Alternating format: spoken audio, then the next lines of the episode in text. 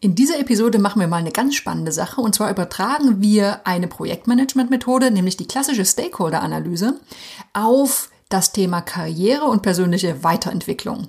Ich hoffe, du bist neugierig. Weiter geht's nach dem Intro. Ladies and gentlemen, welcome to the best project management podcast, Projekte leicht gemacht, where projects are made easy and exciting. Let's get started.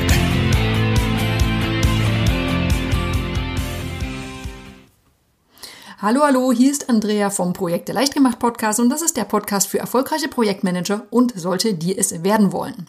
Und Projektmanager sind unserer Erfahrung nach echte Macher. Die wollen zwar nicht immer die Riesenkarriere machen, manche schon, aber viele sind Typen, die gern voran wollen. Die wollen Dinge bewegen und dazu gehört es oft ziemlich automatisch, dass sie sich auch beruflich weiterentwickeln. Und es kann jetzt durchaus sein, dass du deinen Job magst, aber vielleicht schon na, nach dem nächsten Schritt schielst. Ne? Und wenn du deine Zukunft bei deinem aktuellen Arbeitgeber siehst, dann solltest du einen guten Blick drauf haben, wer deine Karriere positiv beeinflussen könnte. Jetzt ist dein aktueller Chef vermutlich die logische erste Option, aber meist gibt es noch deutlich mehr Entscheider, auf die du achten solltest. Was ist denn der Schlüssel, um mit mächtigen oder entscheidungskräftigen Personen zu arbeiten? Ja, ganz einfach. Bau eine gute Beziehung auf. Allerdings ohne dich anzubiedern oder sogar zum Ja-Sager auf Kosten der Kollegen zu werden. Aber wie geht das dann am besten ohne aufdringlich oder nervig zu sein? Ja, ich habe schon angekündigt, du kannst praktischerweise die Methoden der klassischen Stakeholder-Analyse, die du ja aus dem Projektmanagement kennst, auch auf deine eigene Karriere und berufliche Weiterentwicklung anwenden. Du fragst ganz einfach, wer sind deine Unterstützer, was wollen die von dir und was willst du von ihnen? Wie kannst du konkret auf sie eingehen und wie kannst du ganz praktisch der Reihe nach vorgehen, um Entscheider auf deine Seite zu bringen, beziehungsweise ja, eine gute Beziehung zu ihnen aufzubauen. Kleiner Hinweis. Es kann ja jetzt sein, dass du sagst, ach, weißt du, ich bin eigentlich ganz zufrieden mit meinem Job. Ich wüsste jetzt nicht, warum ich mich unbedingt weiterentwickeln soll. Ich habe jetzt auch keine Ambitionen nach oben. Ich kann jetzt hier mal abschalten. Ja, ich sag dir, bleib mal lieber dran, denn du weißt ja nie, was noch kommt. Was ist denn, wenn es irgendwann Umstrukturierungen gibt oder Rationalisierungen? Es ist immer gut, dass schon eine bestimmte Beziehung zu Entscheidern aufgebaut wurde, einfach als vorbeugende Maßnahme für Situationen, die du jetzt vielleicht noch nicht ab, absehen kannst. Also schauen wir mal. Vier Schritte Stakeholder-Analyse für deine Karriere-Stakeholder. Ganz einfach, Schritt Nummer eins, identifiziere erstmal deine Karriere-Stakeholder. Überleg mal, welche Personen in deinem Umfeld einen direkten oder indirekten Einfluss auf deine berufliche Laufbahn haben. Karriere klingt ja manchmal so übertrieben. Wir mal deine berufliche Entwicklung. Sowohl positiv als auch negativ. Jetzt fallen dir bestimmt schnell direkte Vorgesetzte oder Manager in deiner Organisation ein, aber vielleicht gibt es ja auch noch andere beteiligte Stakeholder wie Lieferanten, Kunden oder sogar private Kontakte. Also alle, die ein Interesse an deiner beruflichen Entwicklung haben oder auch betroffen sind von deiner beruflichen Entwicklung. All die identifizierst du und sammelst die. Zweiter Schritt. Du erinnerst dich bestimmt auch an eine normale Stakeholder-Analyse im Projekt. Hier gehst du genauso vor. Also, du stellst dir folgende Fragen. Wie hoch ist der Einfluss der Person auf meine berufliche Entwicklung und welches Interesse hat die Person an meiner Entwicklung. So, und wenn du magst, dann kannst du das Ergebnis grob in so eine typische Matrix eintragen und kannst leicht herausfinden, wer ist denn am wichtigsten von meinen Stakeholdern. Ne, du schaust also geringes Interesse, hohes Interesse, geringer Einfluss, hoher Einfluss.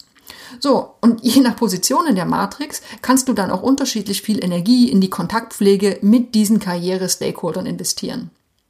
Na, stell dir vor, es gibt vielleicht einen netten Abteilungsleiter, mit dem teilst du ein Hobby, aber der interessiert sich wenig für deinen Job und der hat auch nichts zu sagen. Ja, jetzt ist die Kontaktpflege auf persönlicher Ebene sicherlich ganz schön, aber es wird vermutlich deine berufliche Entwicklung nicht sonderlich voranbringen.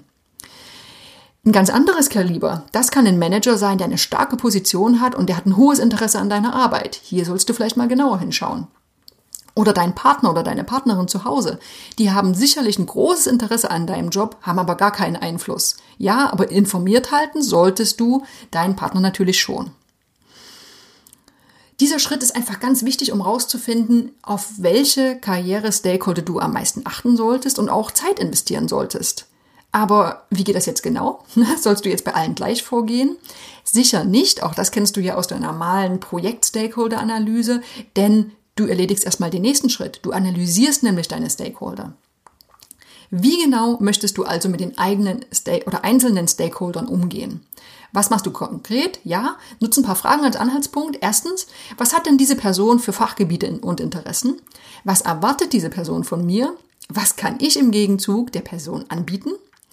Wie kann mir die Stellung des anderen besonders helfen? Ist die Einstellung der Person mir gegenüber unterstützend, neutral oder eher kritisch? Und sollte ich versuchen, diese Einstellung zu verändern?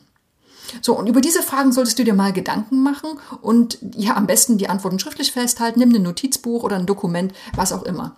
Dieser Analyseschritt, der wirkt am Anfang erstmal umständlich, bringt dich aber wirklich weiter, weil du dann verstehst, wie überhaupt das ganze Konstrukt du mit umgeben von deinen Karriere-Stakeholdern aufgebaut ist und wo du ansetzen kannst. Denn das ist der nächste Punkt. Vierter Schritt, leite Maßnahmen ab. Wissen ist gut, Handeln ist besser. Denn du hast zwar jetzt viel analysiert, aber wenn du nichts draus machst, ja, dann passiert natürlich auch nichts. Also die große Frage, wie kannst du deine eigenen Interessen befriedigen, als auch die der Stakeholder?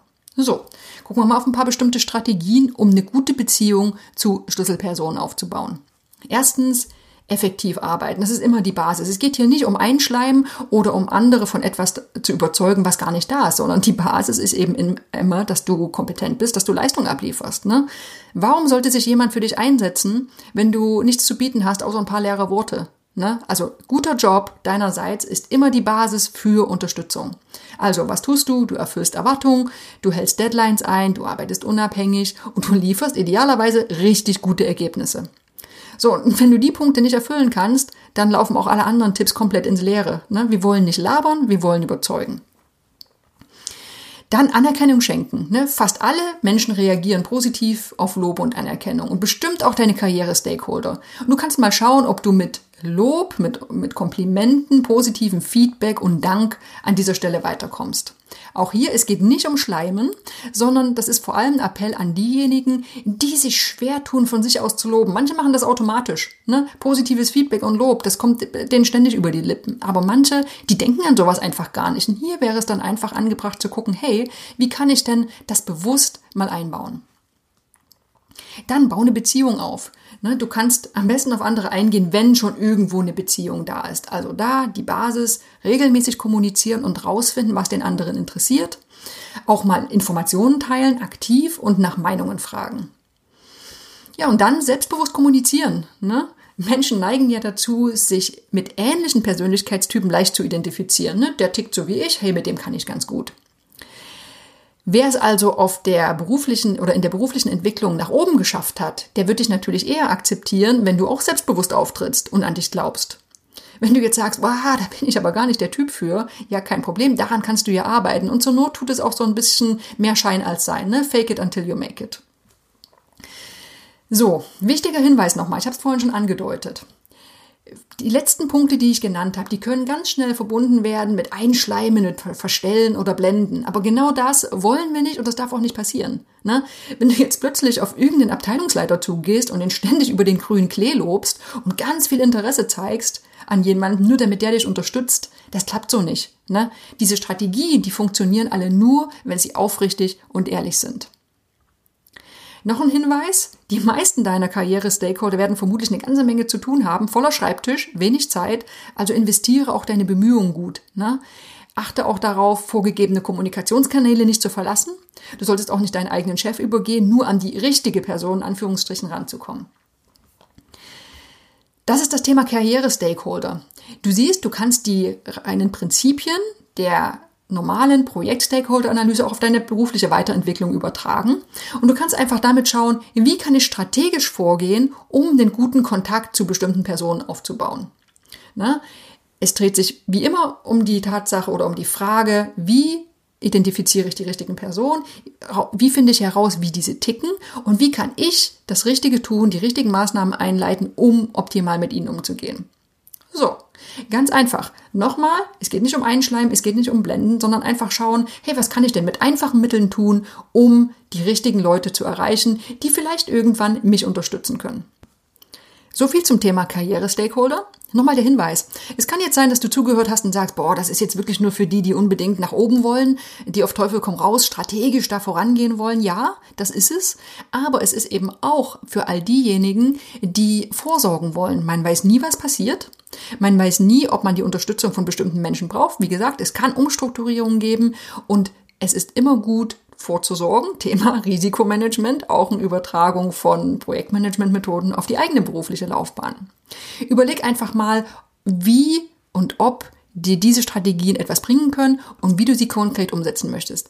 Das war der Projekte leicht gemacht Podcast für heute. Ich hoffe, du hörst beim nächsten Mal wieder mit rein. Ich freue mich drauf. This podcast is presented by ITTP, Virtual Education for Professionals. Learn all about project management, online, flexible, and of course, 100% auf Deutsch.